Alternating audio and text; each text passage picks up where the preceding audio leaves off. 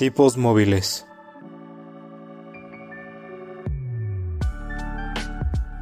Un podcast que va más allá de los libros y de la realidad.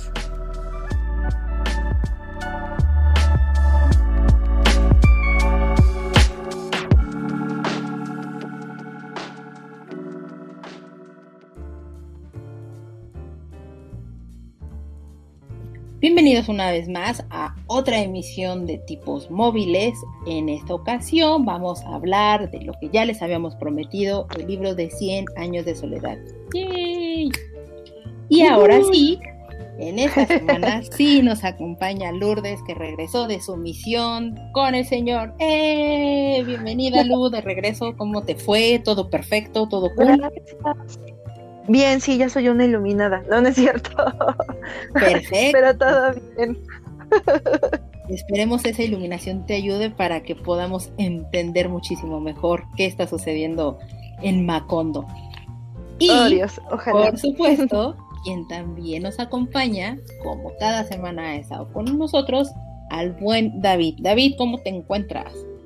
Bien, aquí este, esperando que recibir un poco de la iluminación de Lu. Lu, ilumíname, por favor. Ahí te va mi rayo superpoderoso. Mientras no sea un te protejo, te protejo o algo así.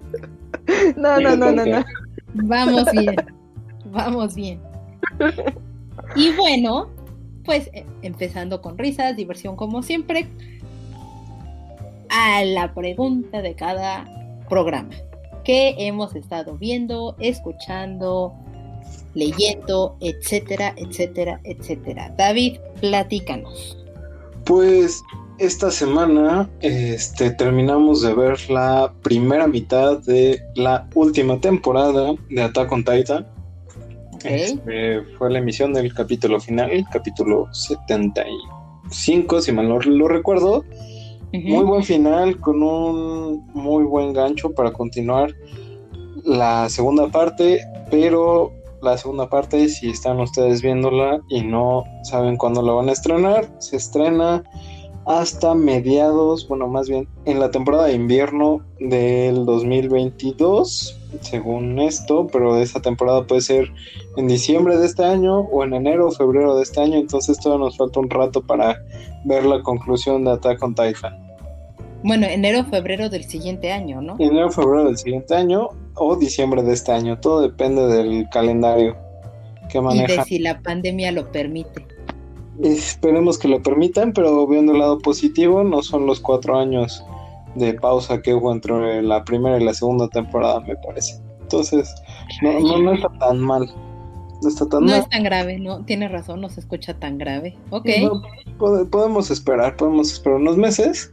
Ah, también esto- estamos viendo Haunted Latinoamérica. Este, muy mala, me, me pareció muy mala. Se me hace más interesante lo que la gente cuenta de TV Azteca que, que esta versión este, tropical. de. Es lo que he escuchado. No, está, está muy mala. Entonces es un aléjese, aléjese. Es un. si se quiere reír de cosas de miedo, véala. No, no, no, no, no va a perder su tiempo. Si, se- si es para reírse, si es para espantarse, vea mejor otras cosas. Ok. Y este también estamos leyendo La Rebelión de Atlas. Ese es un libro que tú me recomendaste. Correcto. Que pues al parecer este habla sobre el espíritu humano. Y como toda esta situación, eso, eso dice el prólogo, tal vez me engañaron, no lo sé. Ok, Pero ok. ahorita pinta interesante. Este es un libro bastante, bastante choncho para las personas que no lo conozcan. Este sí, es un rato. Sí, más o menos el tiempo de lectura en Kindle te lo manejan entre 24 a 27 horas. Entonces, pues si no tienen nada mejor que hacer este fin de semana o en la semana, es una excelente recomendación. Es un muy buen libro, es bastante, bastante choncho, como dices. eh, es un poco denso de repente, pero vale cada segundo invertido en, en las páginas de ese libro de la señora Ayn Rand. Entonces, muy, muy buena. Muy buen libro. No puedo decir más de él. Hasta el momento va muy bien. ¿Y tú, Lu, qué has escuchado, visto, leído? Pues yo he tenido unas semanas un poquito complicadas, pero esta semana me puse a, escuchar el disco de Doom Days de Bastille, que era, había escuchado nada más los singles, no lo había escuchado completo y ahorita lo tengo en modo loop casi todo el día. me encantó, creo que ha sido de los mejores discos que ha sacado la, la banda y pues es lo que he escuchado y sí, me voló un poco la cabeza algunas versiones sinfónicas que traen en la versión extendida de los temas. Está padrísimo. Sí, sí pueden, escúchenlo. Es el loop de loop. Ah, lo siento, tenía que hacer ese muy malo. efecto de falta este si, pudieran vernos las personas que nos escuchan sería ahorita el meme del dinosaurio saldría. Sí totalmente totalmente. Me estás, me estás robando el personaje. Sí le estás robando el meme del dinosaurio. Bueno tenía que hacer mi lochita en algún punto de la de la vida muchachos ¿Y tú, Caro, qué has visto, escuchado, leído? Pues yo sigo viendo DC SOS me ha gustado mucho la serie, me la he devorado casi. Oh. Prácticamente, este, ya estoy en la tercera temporada, considerando que no llevo demasiado que la empecé. Eh, definitivamente ha valido la pena el que la haya dejado esperar, esperar, porque sabía que me iba a ir como gorda en tobogán. Así ha sido, me ha gustado mucho, entonces sí la recomiendo. Eh, y en lectura, pues ahorita detuve un poco After You y me puse a leer cosas de adultos. Eh, me puse a leer dos libros que se llama uno Generación de Modelos de Negocio y otro que se llama Diseño de Propuesta de Valor. Eh, bastante interesante si uno quiere comenzar como emprender algo, si quiere una metodología sencilla para negocios, para todo lo que se pueda llegar a venir adelante y poder formular cosas bastante interesantes. Esa es una, muy buena forma de hacerlo. Te lo explican de una manera muy sencilla. Eh, en algunas de las recomendaciones o de las de, los reviews que le daban a, ambos libros, de repente decían, ¿no? Que los ejemplos eran como muy viejos y obsoletos y etcétera. Posiblemente sí, pero con lo que yo me quedo es más como con la metodología y que es como bastante digerible. Y pues a mí me ha tocado sí ya llevarla eh, a la práctica en, varias ocasiones, me ha funcionado y pues ahorita le fue más como un refresh de las cosas, entonces me he portado como muy adulta en este asunto, ¿verdad? Qué aburrido, qué aburrido ser adulto. Es muy aburrido de repente ser adulto, pero la lectura está bastante entretenida, tiene diagramas, el diseño editorial es bastante bonito, entonces, pues, si les interesa y quieren empezar a emprender algo o tomar una metodología para tener orden en la formación de algo, creo que esa es una buena opción. Y bueno, pues ya sin más preámbulos, ya hicimos esperar mucho el asunto, etcétera empecemos en materia. Hablemos de 100 años de soledad.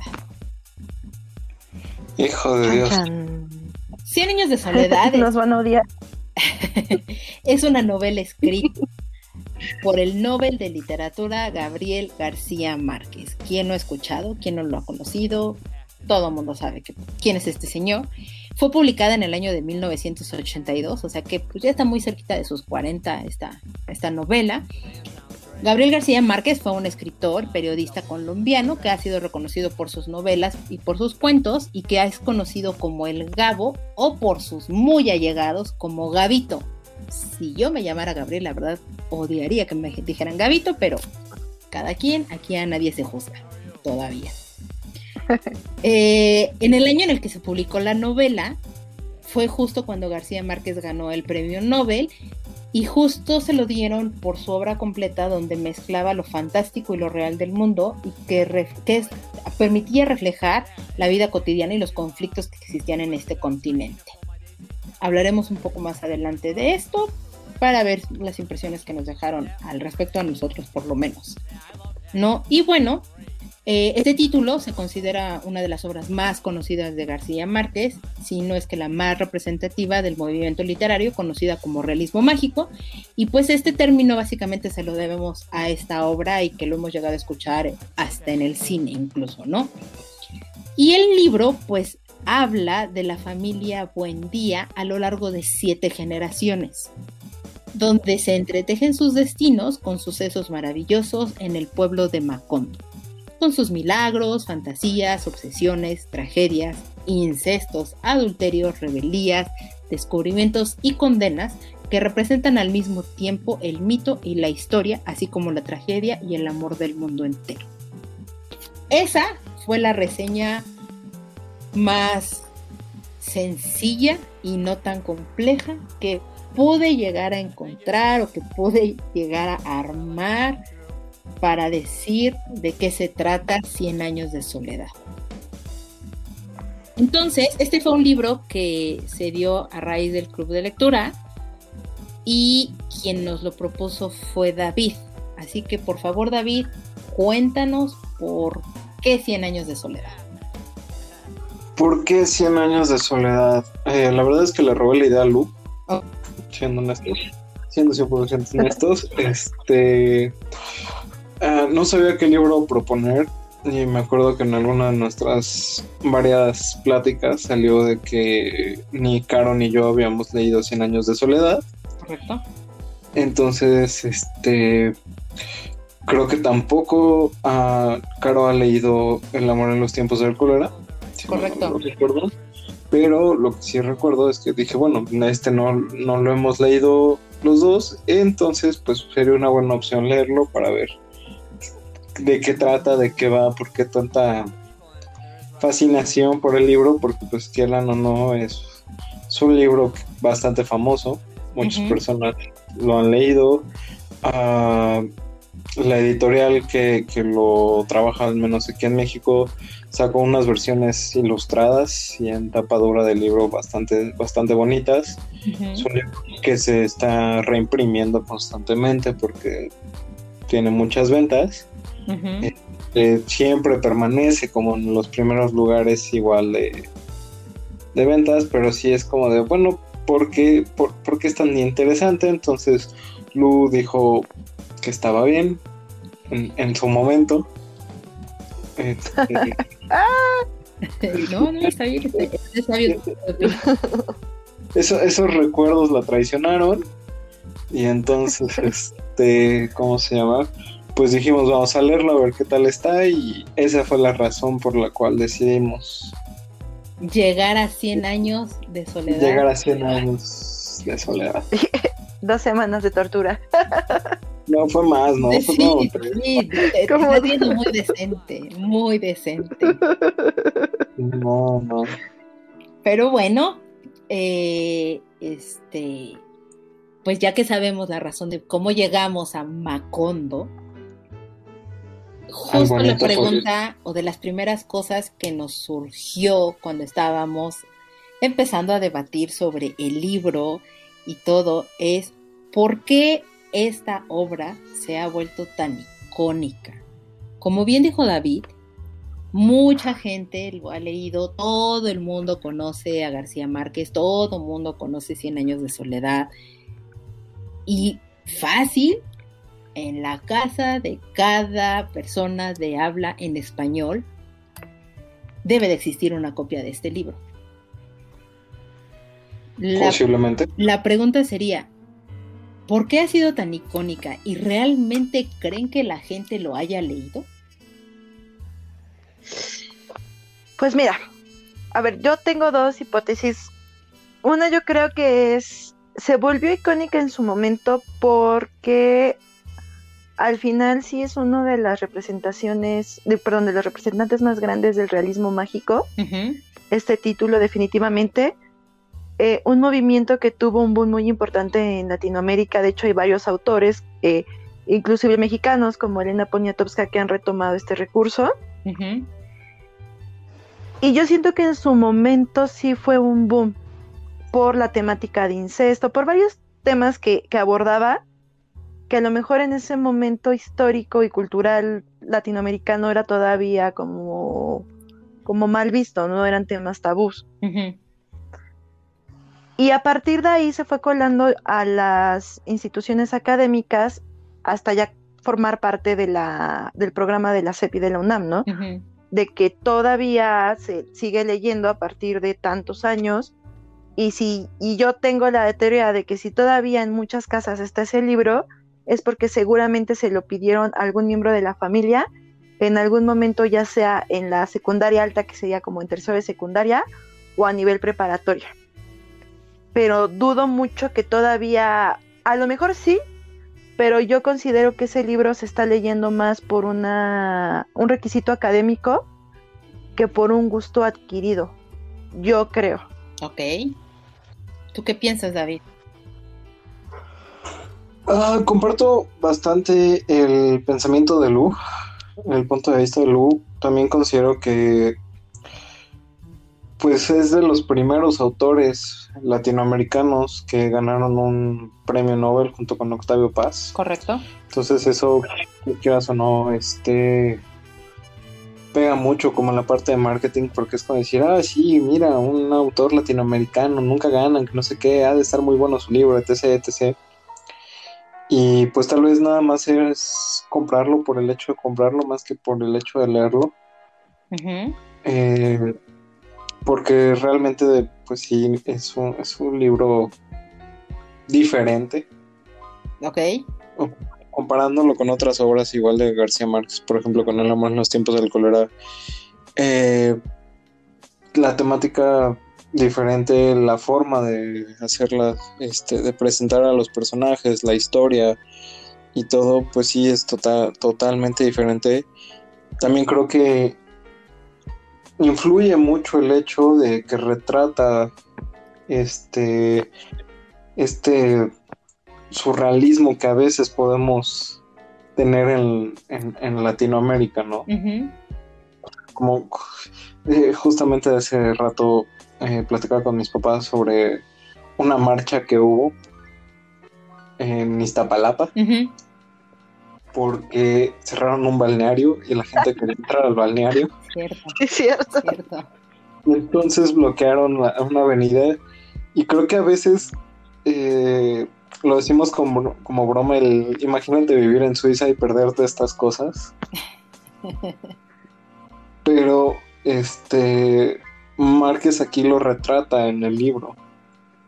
O sea, retrata este surrealismo que a veces vivimos en Latinoamérica la ignorancia de muchos pueblos que hasta la fecha se sigue viviendo, o sea, el, ver el hielo como un invento totalmente ajeno, pero que en el 2021 pues es posible que, que, muchas personas vean cosas que nosotros consideramos como normales como algo extraordinario, ¿no? Entonces, yo creo que eso es gran parte de lo que influye en, en la popularidad del libro o influía en su momento, que ahorita pues sí ya es un poquito diferente que vuelva a tener el mismo el mismo empuje, pero este también pues siento que es como parte del decir, ah, mira, yo ya leí el libro de García Márquez y sentirte parte de. Pues en mi caso coincide un poco como con lo que dicen, eh, pero yo sí creo que novela no sé qué tanto realmente la gente lo lea o quien lo tiene en su librero lo lea. O sea, para mí este libro es un libro de pertenencia tanto en la historia como el hecho de pertenecer a esto que decía David de decir, tengo un libro de García Márquez y es la, novela icónica con la que ganó el Nobel, ¿no? Pero realmente cuánta gente en verdad lo está leyendo este libro y cuánta gente en verdad está diciendo que que le gusta o que le agrada. Digo, la obra es 82 y tampoco es como que en esa época no existiera el hielo como para que te sorprendieras tanto.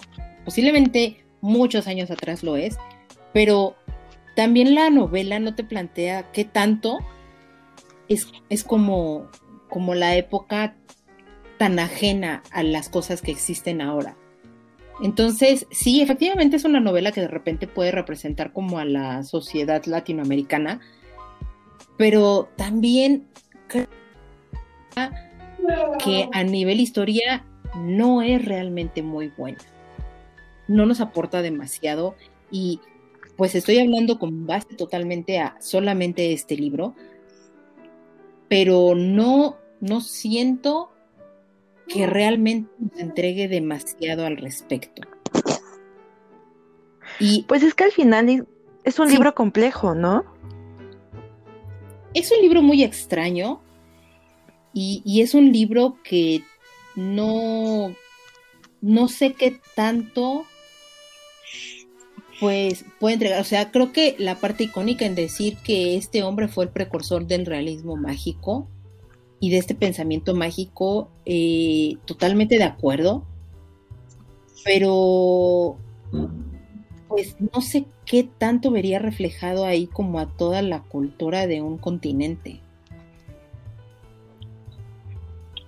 Es complicado el decir que refleja la cultura de todo un continente Creo que más que nada representan una gran parte, pero no toda la cultura latinoamericana, porque coincidimos en, muchas cosas, o sea, eh, hasta la fecha eh, la gente cree en toda esta cosa, en todas estas cosas sobrenaturales, en brujería, en mil cosas, que pues, aunque pasa mucho tiempo, este, se siguen viendo como parte de nuestra cultura.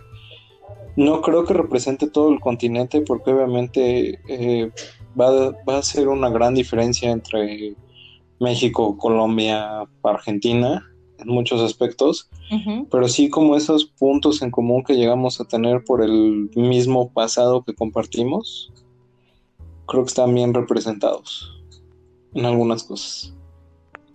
Y aquí yo o les preguntaría, ¿qué tanto consideran que García Márquez es un autor clásico pero que puede estar sobrevalorado? Y permítanme un poco explicar el por qué la pregunta. Cuando nosotros estábamos leyendo el libro y que ya llevábamos, no sé, como dos semanas, más o menos, dos semanas y media de lectura, eh, pues, o sea, para mí seguía sin entregarme realmente como mucho la novela, pero eh, debo confesar que, el inicio sí era como, como entretenido y, se me hacía más como, como una narrativa de tipo de chisme, ¿no? Y, que incluso, o sea, pues lo llegamos a bautizar un poco como así el libro, ¿no? Como el chisme, de qué te ha parecido el chisme, cómo vas, en qué estás porque sí era mucho como de, qué va a decir el otro y qué es lo que le está pasando al vecino y, etcétera. Y va mucho como en ese tenor, muy al inicio del libro. Entonces, de nuevo, para mí es como, no, no veo yo como, como más allá de, lo que dicen de, de una representación del continente o una representación de la cultura latinoamericana.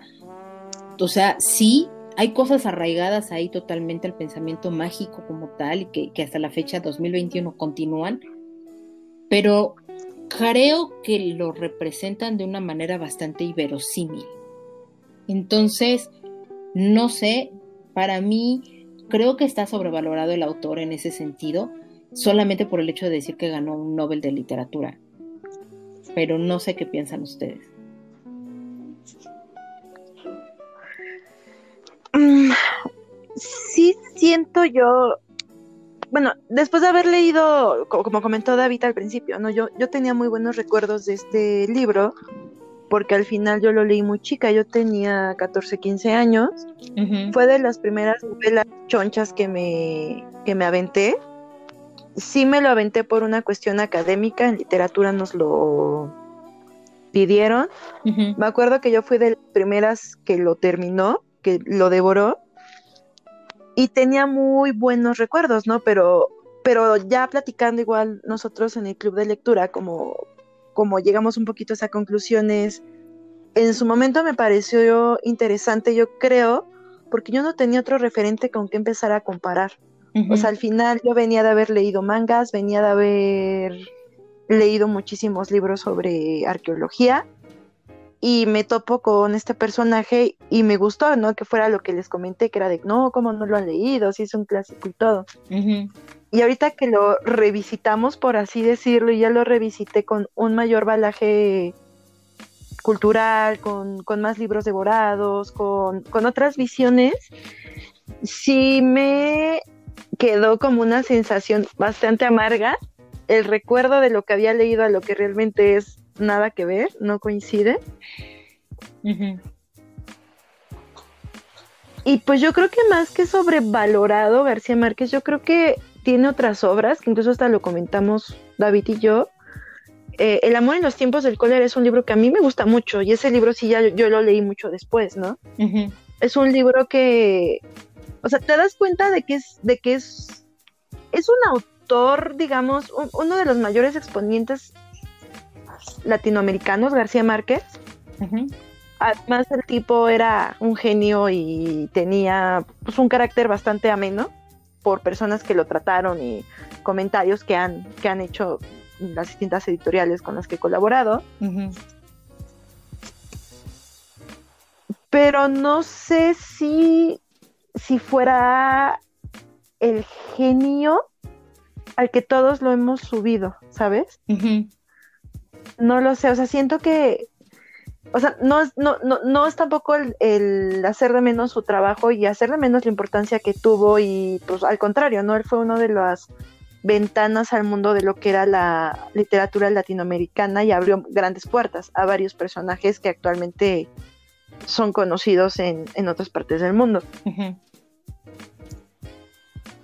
No sé si las mismas editoriales y el mismo marketing lo hicieron que pasara a ser este personaje sobrevalorado por el mismo afán de vender y que se han vendido ideas de los libros que a lo mejor no son.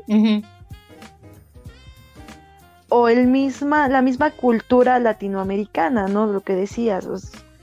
¿Cuántas veces no entras a casas donde tienen millones de libros y resulta que hay algunos que todavía tienen el plástico protector? Es correcto. Y pues lo que lo que decía, ¿no? O sea, es como como si fuera ya una norma de que para que seas una persona culta tienes que leer Rayuela, El Quijote, García Márquez. Más bien creo que lo que lo que lo que ha pasado es ese mismo realismo mágico de los lectores hispanoamericanos en la que si no has leído a ciertos autores no puedes ser catalogado culto. Y creo que es lo que le pasó por desgracia a García Márquez. Ok. Lo que decía Lu de tener libros en casa con plástico, eh, mencioné que me ha pasado, pero no porque me haya pasado que haya entrado a una casa que los libros están así, sino porque tengo algunos que están cerrados y no los he abierto. Pero esa es otra historia. Ok. Este, este considero que, bueno, en muchos puntos estoy de acuerdo con Lu. Considero que más que o sea, sí es un autor un poquito sobrevalorado, pero porque yo creo que pertenece a esta generación de los grandes autores latinoamericanos que en algún momento llegaron a existir. Y ahorita mientras estaba hablando, luego estaba tratando de pensar en la actualidad si hay algún autor latinoamericano de esa envergadura de Márquez, de Cortázar, de Octavio Paz, que, que, que existieron en esta época pero no se me viene ninguno a la cabeza. No sé si ustedes puedan ahí ayudarme. Con algo. ¿Vivos? Vivos, escribiendo. Pues yo creo que ahorita, pero sería también como otro tema, vivos Elena Poniatowska. Eh, eh. Pero, pero a mí Elena me gusta más un poco como biógrafa que como novelista. Sí, no, pero, pero, así grandes escritores que sus, o sea, de Poniatowska, creo, creo yo que suena más como por otros temas que realmente por sus libros. No sé ahí ustedes si me, si este, ¿cómo se llama? Si me quieren corregir. No, y es que justo creo que, que también la pregunta se las hacía un poco como hacia, hacia ese entorno, o sea, ¿Qué autores realmente? Porque creo que coincido un poco de como, como, como obra literaria, creo que la obra de Poniatowska no es buena, no, no es algo sencillo, no le veo de repente como mucho, mucho sentido o mucho orden, pero a modo de biografía y la cantidad de, cómo ordena los datos y de, o sea, una biógrafa per se, pues sí es otra cosa, o sea, sé qué tan sobrevalorados estén como algunos autores y que vamos, podríamos considerar como clásicos, ¿no? Pues Pues mi, bueno, el, punto de, lo que les comentaba era más o menos como por, por esa parte de que yo creo que las editoriales latinoamericanas han sobreexplotado este tipo de autores porque no han llegado otros autores a, a quitarles este lugar, ¿saben? O sea, mientras en Estados Unidos, bueno, en el resto del mundo, tienen a Tolkien, tienen a Neil Gaiman, eh, tienen a J.K. Rowling, que son auto, bueno, Gaiman y Rowling son autores que siguen vigentes. Latinoamérica yo siento que no ha producido ningún otro autor que cause tal impacto. O sea, también en España, por ejemplo, tenían a Carlos Ruiz Zafón, pero pues ahorita Latinoamérica siento que no, y lo que hacen las editoriales es pues agarrarse de estos autores para seguirlos explotando, seguir usando su obra, porque no ha salido alguien más que pueda llenar esos huecos o venda esa cantidad de libros. Pues más bien yo siento que es que no han trabajado la construcción de un autor en las editoriales. O sea, yo creo que antes se construían autores. De ahorita por la misma condición económica, el contexto en el que estamos ahorita pasando y desde hace algunos años y toda la crisis editorial, pues están enfocando realmente a sacar libros que en su momento vendan, aunque ya después de cinco años acaben destruidos y ya no vendan, sobre todo de youtubers o de estos personajes mal llamados influencers que, que pues sí, en el momento te van a pagar la factura, pero no estás construyendo un autor en sí, ¿no? Yo creo que ese es el problema y en Latinoamérica se está dando, pero muchísimo, porque al final si hay pequeños, ah, yo por ejemplo hace poco leí Liliana Bloom, me gustó mucho su obra y siento que es una autora a la que todavía le podrían construir, pero, pero bien, ¿sabes? O sea, siento que, que ella podría ser una exponente muy buena.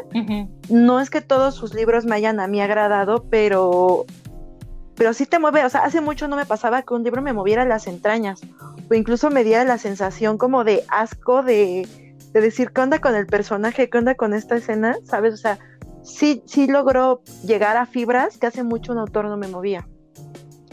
Y regresamos a lo mismo. Yo siento que se están olvidando de la construcción de autores y lo que están haciendo es una sobreexplotación de autores que ya están consagrados y que pues que sabes que al final van a seguir vendiendo, ¿no? Por X o por mangas, ya sea que por, por este extraño sentimiento de, puff, tengo que tenerlo porque entonces no soy una persona culta, aunque no lo lea, o chin, en este año me lo van a dejar y si no lo leo me reprueban, ¿sabes?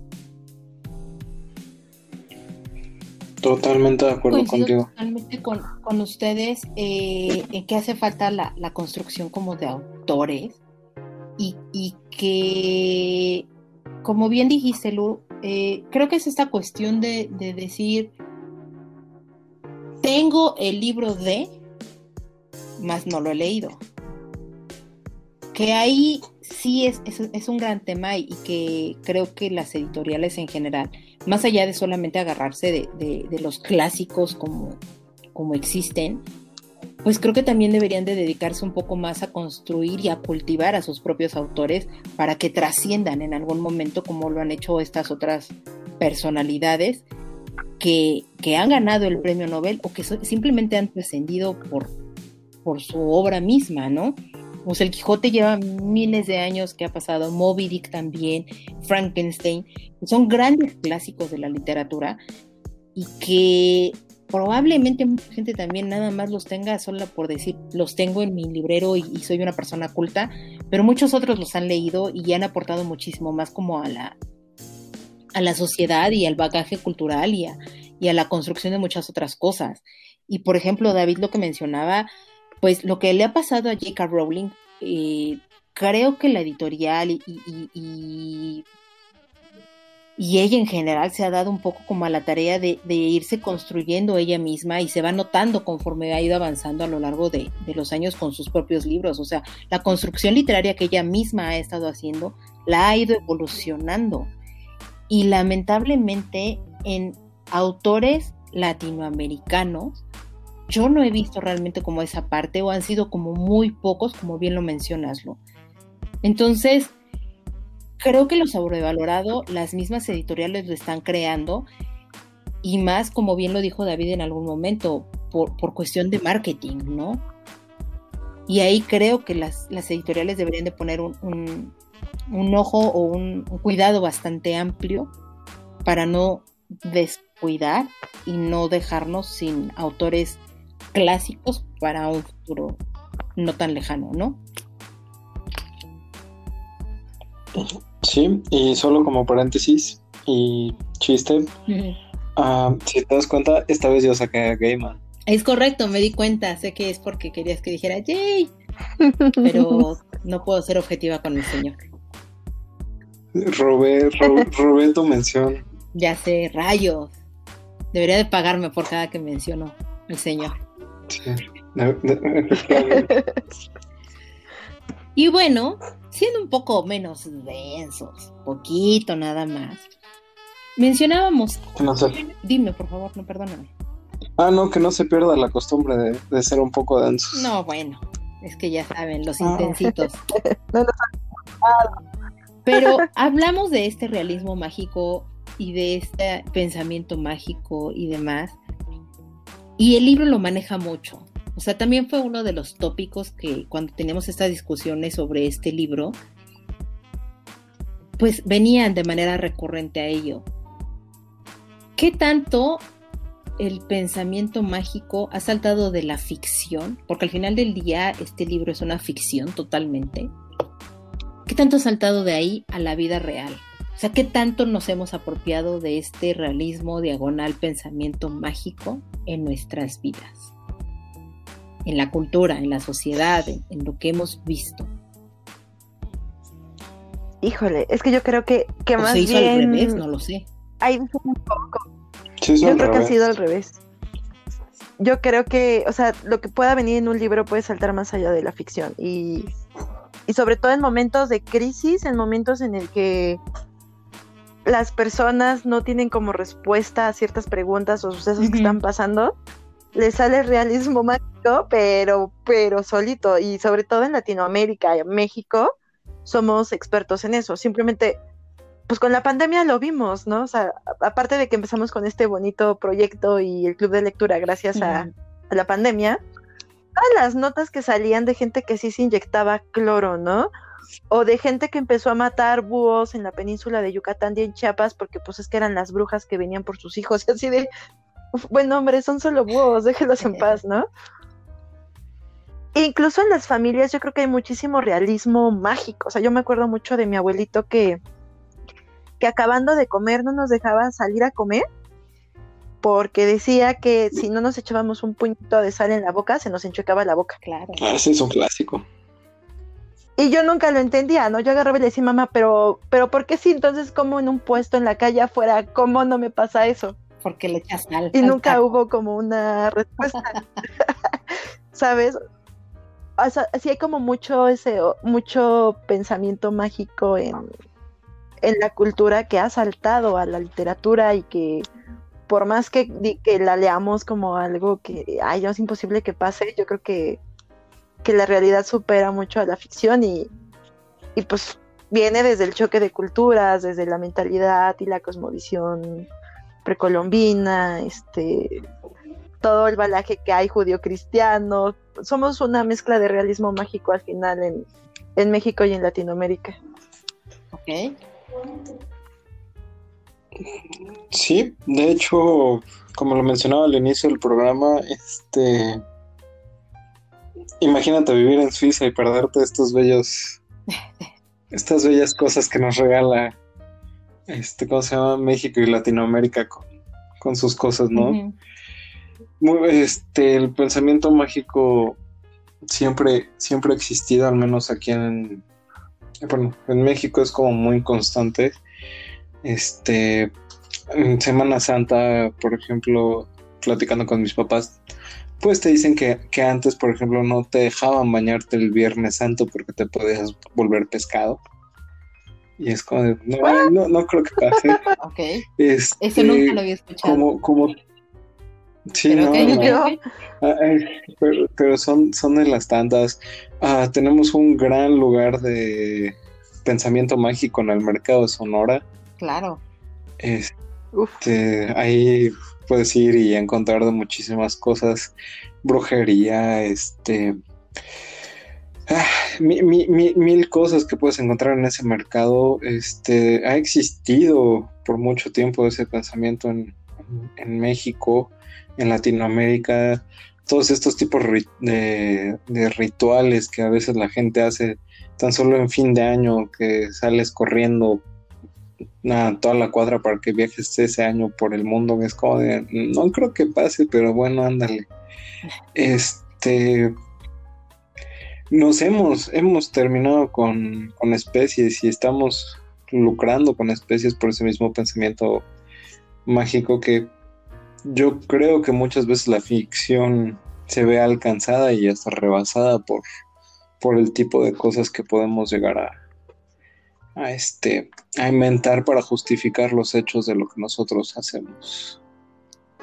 Pues hasta te das cuenta en el tipo de gobernantes que, que estamos seleccionando, ¿no? las respuestas de algunos ante la pandemia fueron, o sea, rayaron entre lo ridículo y entre el pensamiento mágico de, por favor, dos estampas no me van a proteger, un, aléjate de mí, coronavirus, no te lo va a quitar, ¿no? O sea, somos tan bizarros que, que nuestro gobierno, nuestro sistema de salud, o sea, todo es igual, o sea, todo está dentro de ese ambiente bizarro, raro, digno de alguna película de Tarantino, ¿no? Y justo ahorita, perdón, no, David, por favor. Ah, bueno, solo como este, como pequeño bebrero cultural.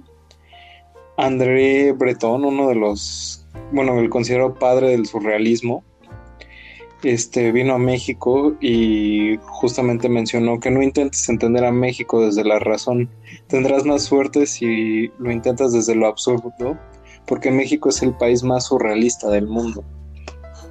Demasiadas, demasiadas eh, mitos, leyendas, creencias que han pasado de generación en generación en generación y que siguen hasta el siglo XXI y como bien dice Lourdes, no salgas después de comer porque se te enchueca la boca. Hasta la fecha se sigue escuchando, hasta la fecha mucha gente lo sigue creyendo.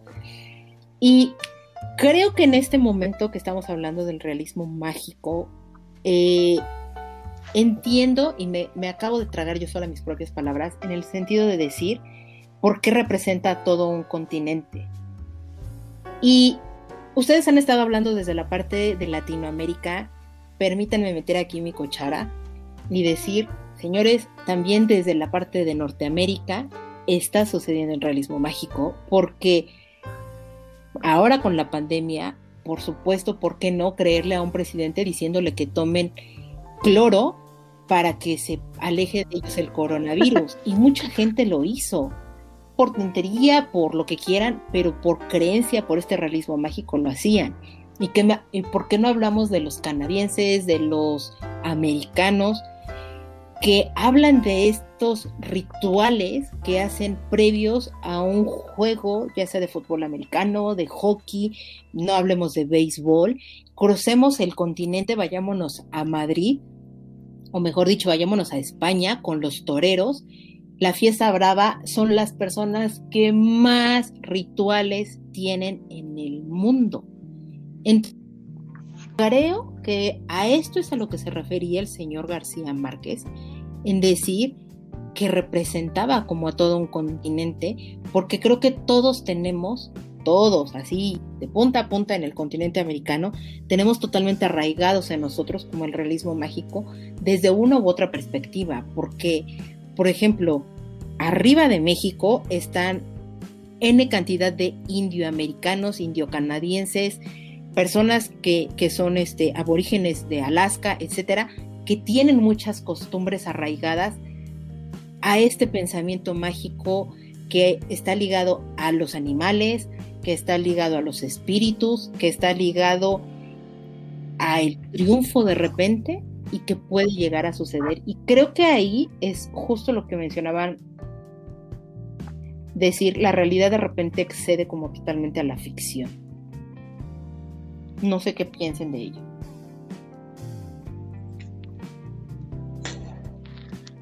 Pues al final, o sea, sí, yo siento que parte de, del, o sea, al final yo creo que el realismo mágico o toda esa, esa cosmovisión mágica la vamos a tener el ser humano desde el momento de que nos estamos haciendo cuestiones de cuál es nuestro lugar en el mundo y no hay una explicación, ¿no? Al final, yéndonos por la parte de la ciencia de las religiones, todas las religiones surgieron a partir de la pregunta de ¿por qué estoy aquí?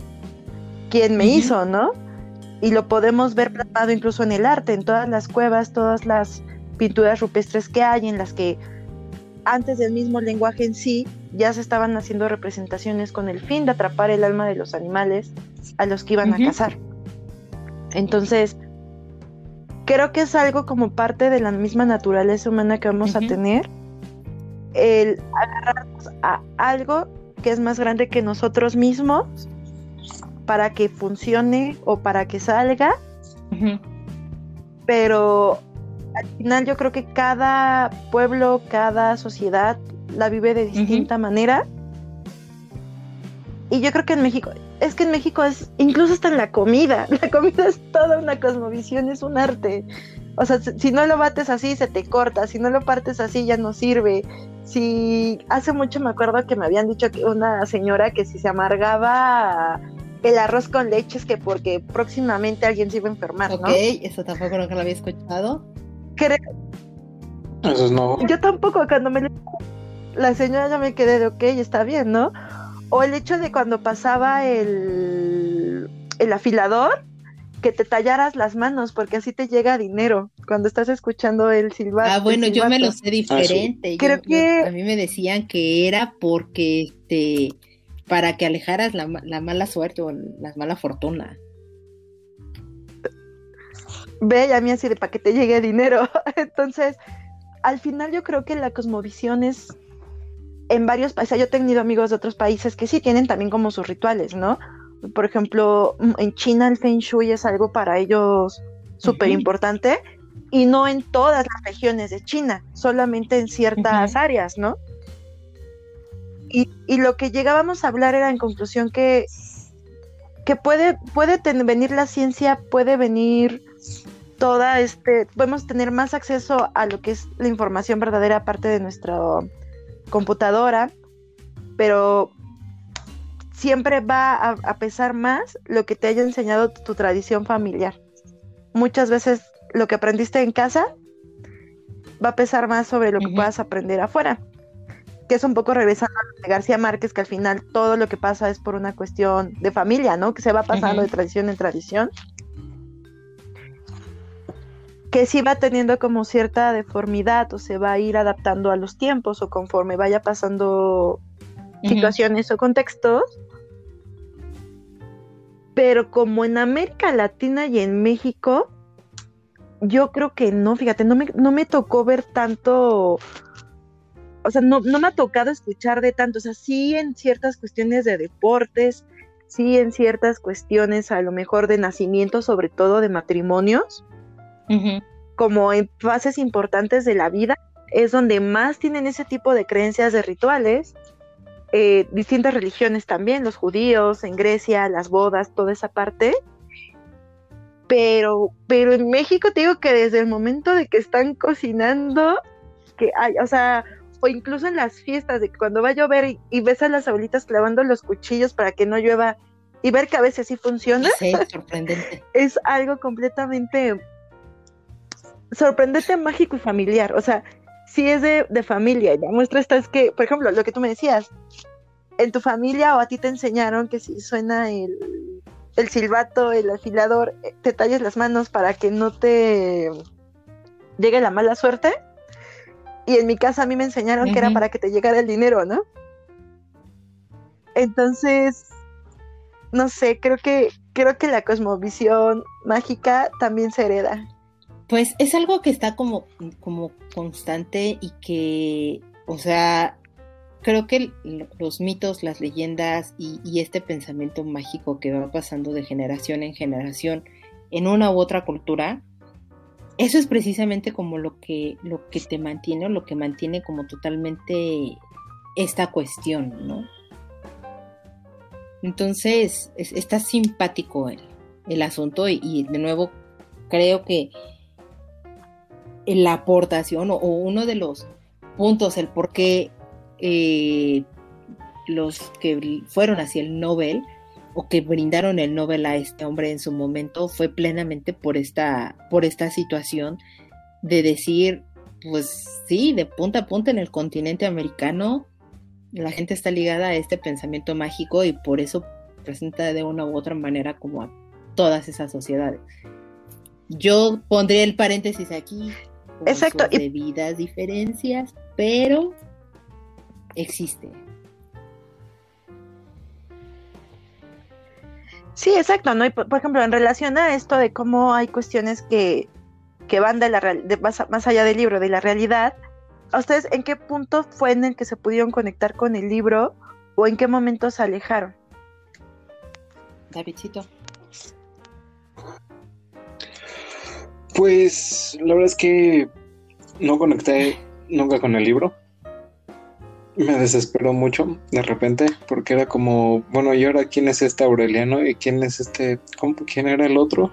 Uno era Aureliano y el otro se me fue su nombre. José Arcadio. ¿Quién es Artemio?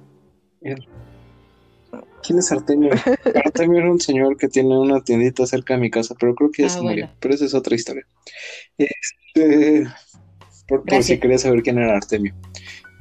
Este, Sí, no, de repente era, ¿y ahora qué está pasando? ¿Qué, qué está sucediendo? ¿Qué ocurre? No, no sé, nunca conecté. En un principio sonaba bien interesante porque pensaba que todo te lo estaban eh, contando desde la perspectiva de Aureliano I, que terminaron como Aureliano 73 Pues sí. Pero este, pero resultó que no. En un inicio sí tenía muy muy buena pinta, pero ya después te hacías bolas entre tu mismo, o sea, entre tantos personajes, pero con el mismo nombre. Y se me empezó a hacer muy tedioso. punto del libro? Porque no sentía que yo creo que después de es que no me acuerdo, tiene ya mucho rato que lo leímos. Este. No, recuerdo bien si fue. Este programa contiene spoilers, por si no han leído 100 años de soledad. Porque la, vez pasada nos reclamaron que no pusimos disclaimer de spoilers. Este. ¿Cómo se llama? Cuando se, intenta suicidar Aureliano creo que desde que ahí fue cuando dije, ay, ya tanto para esto, o sea, en serio, que si que se intenta suicidar y no se suicida porque no le quería dar gusto a la bruja del. Ah, ya sé en qué parte, sí, sí, sí, el no, segundo, creo. Sí. No, era el Aureliano primero, no, porque duró como mil años ese Aureliano. Hasta que sea todo un árbol. Ajá, hasta que sea todo un árbol y ahí se murió, pero sí, creo que, que ahí fue cuando dije, ay, no, ya, Creo que cuando aparece ya la tercera generación de Aurelianos.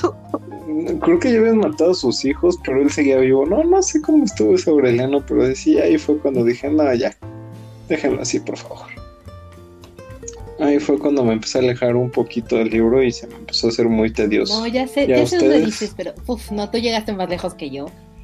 Eh, como bien dices, sí, pintaba bien, pero cuando comenzó la guerra, la mayoría de las guerras, o mejor dicho, todas las guerras son plenamente sin sentido cuando se ven a lo lejos. Cuando comienza la guerra en la historia y que empieza por, por la cosa más absurda y sin sentido y que era muchísimo menos de la mitad del libro, de ahí en adelante para mí fue todo un gran suplicio terminarlo. Y, era algo como tan repetitivo y tan constante y sin tan aportarme cosas y, una cosa bizarra tras otra, tras otra, tras otra, que, oh por Dios, qué tedioso. O sea, con como 300 páginas menos, podría haber funcionado un poco. No sé, creo que que, el hecho de que sea como tan repetitivo y tan cíclico y tan tan me, a mí me alejó muchísimo del libro, pero muchísimo. Porque los saltos del tiempo aparte, muy mal llevados, este, el, manejo de las generaciones y todo, y, que todos se llamaran de la misma manera con tal de enredarte en, este chismerío y todo, que tampoco tiene una razón de ser.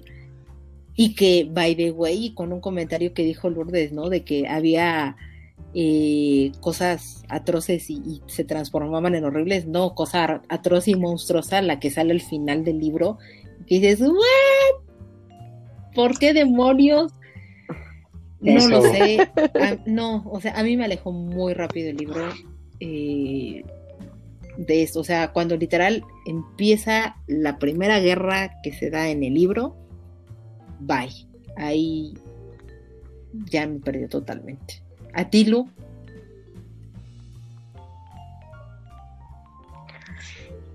Yo, cuando muere Amaranta, empecé a decir qué diablos estoy leyendo. Amaranta era la hija que nunca se casó porque mató al esposo pretendiente, no me acuerdo qué era, de su hermana. Ajá, hace que se Pietro Crespi y muere virgen y pasa todo un se la pasa un montón de años este, tejiendo su mortaja y luego la deshace. y, sí me quedé como de, ¿what? No sé si ya me acordé qué fue lo que sí dije, qué chinga, perdón por la grosería, qué chingados estoy leyendo. Con la hija de no me acuerdo quién que se eleva por los aires y desaparece. ¿Cuál fue el punto más bizarro del libro? También. Estoy entre eso y la cola de cerdo del final. No, no sé cuál de los dos es más bizarro. Ay, los 17 aurelianos, para mí yo dije, ay, no, ya no manches. O sea, ahí sí fue cuando yo dije, güey. No, no, no, porque aparte los 17 llegan al mismo tiempo ah, al pueblo a decirle, es que es mi papá, o sea, es neta. ¿Qué clase de Monterrey estamos hablando? No, no, no, a todos y, que el, último, de nuevo, sí, esto está lleno de spoilers, discúlpenos, pero que matan a todos y que uno se salva de chiripada y que lo terminan matando de la manera más imbécil. ¿Es en serio? Pues de ¿En serio? No se te olvide al feto bebé siendo ah, comido por hormigas. También eso estaba muy Claro, claro. No, y, las mariposas amarillas ahí cuando la otra mujer no. este sabe que así está el pretendiente o lo que sea prohibido por la familia. Amor prohibido. Ah, sí, por las calles. No, sí está. Es que, no, o sea, Es que, es que. Es que al final sí son, o sea, si te lo pones a ver a lo mejor de una cuestión que no hubiera estado, o sea, desde el hecho de que el libro tiene un montón de aurelianos y de arcadios, y de que necesitas incluso tener en algunas de las versiones más recientes del libro el árbol genealógico en donde te van como explicando generación y sucesos para que no te pierdas, ya sabes que desde ahí hay algo mal. La realidad, o sea, desde que te tienen que explicar cómo va a pasar las cosas, quién es quién, está como complejo. Y la otra, efectivamente, yo estoy completamente de acuerdo con Caro. Yo me hubiera resumido, me hubiera podido haber quitado muchísimas escenas y un montón de Arcadios y Aurelianos que, pues, que ni duraron para hacer el libro a lo mejor un poco más breve y muchísimo más atractivo y más impactante, ¿no? Un poco como con la Casa de los Espíritus de esta Isabel. O sea, yo lo hubiera comprimido un poco más y a mí, a mí me hubiera gustado muchísimo más. O sea, yo me acuerdo muchísimo de cuando lo leí la primera vez, que sí me quedé un poco aterrada con lo de lo, con, el final. Y como una noche no dormí y sí llegué y me acuerdo que le dije a la maestra de que qué onda, que porque él me había puesto a leer algo así, ¿no? Y ahora que lo leí, yo fue como de, what, está bien bizarro, está como bien... Y aparte las relaciones todas incestuosas fue así de, mm, era de Monterrey el autor. no sé. Una cosa muy extraña, muy bizarra, no, no sé, muy, muy raro. Y yo les diría, ¿rescatarían algún personaje ustedes? ¿A quién? Claro. Aureliano, ah, cualquiera de los 80 que hay. la pregunta más, el mismo. La respuesta más me, no, o sea, si lo rescatas, alguien debes de rescatar. Bueno, sí. sí bueno, sí, sí, a la, a la, a la señora. Úrsula. Úrsula era como la más decente de todos. Pues es que al final del día creo que Úrsula se convierte como en la voz de la razón. Pero punto en el que es excesivamente inverosímil. O sea, Úrsula creo que es el personaje que, que tiene de las mejores frases en el libro y, que, y que tiene como toda una gran sensatez de repente a lo largo de toda la historia y que para mí de repente los capítulos que se dedicaban a, el pensamiento de Úrsula eran los que te hacían como el resumen de todo lo que acababas de leer porque decías, ¿qué cambas acabo de leer? y esta señora te daba orden y decías, ah, ok, ok, ok, ok. El resumen de, todo, de toda la paja que acabo de leer es esto. Pero, no sé, ya de ahí a más adelante, cuando es anciana y que es ciega y que nadie se da cuenta, no sé. O sea, sí, las personas que son ciegas, Oye, me queda claro que, son muy hábiles en muchísimas otras cosas y que podrían sobrevivir muchísimo más que yo, con los ojos cubiertos. Totalmente lo, estoy de acuerdo en ello, pero no sé, llega un punto en el que ella dice, es que de acuerdo a cómo siento el, no sé, casi casi cómo retumba media pared, sé cómo se siente mi hija, no sé. Oye, respeta a la Chabelo de Macondo, por favor. no sé. Era, entre esa y la otra señora eran inmortales, no, no me acuerdo cómo se llama la otra señora. Bebieron lo mismo que bebió Cher. Y sí. Pero bueno. No, yo me quedo con Melquiades. Ay, no, eso también sí fue como de, ay, tanto. No, no, sí. O sea, Melquiades se me hacía buena onda, pero pues sus escritos fue de. Ah. ya sé quién es Melquiades. No, pues es que aparte del hecho de que ya. Ya sé quién es Melquiades. Sí, sí, lo creo también. Sí, lo creo también. O sea, ah. no sé. No, no, no, no le era más fácil decirle a todos, oigan, si siguen haciendo cosas de Monterrey, de casarse con su prima, hermana o lo que sea, se va a destruir el pueblo. Hubiera sido más fácil eso. Esa que, parte fue como. Que dejarlo en arameo. Y perdón, pero fue como jugarle albergas totalmente de decir, me voy a meter con la prima para ver si sí me sale hijo cola de puerco o no. ¿Saben? Con la tía. Con la tía. Tía, prima, parienta. Y es, hey, nos echamos siete generaciones y no pasó hasta la última. ¿Es en serio? Es que era la del final. Fue la del final de los tiempos. Por dicho predicho por Mel. Y aparte, se los echan las hormigas como si fueran taquitos de cuerito, literal. Tienen tres para llevar, Pero por bueno, favor. Vayamos concluyendo esto. ¿Qué calificación le ponen del 1 al 7 a este libro? Lourdes.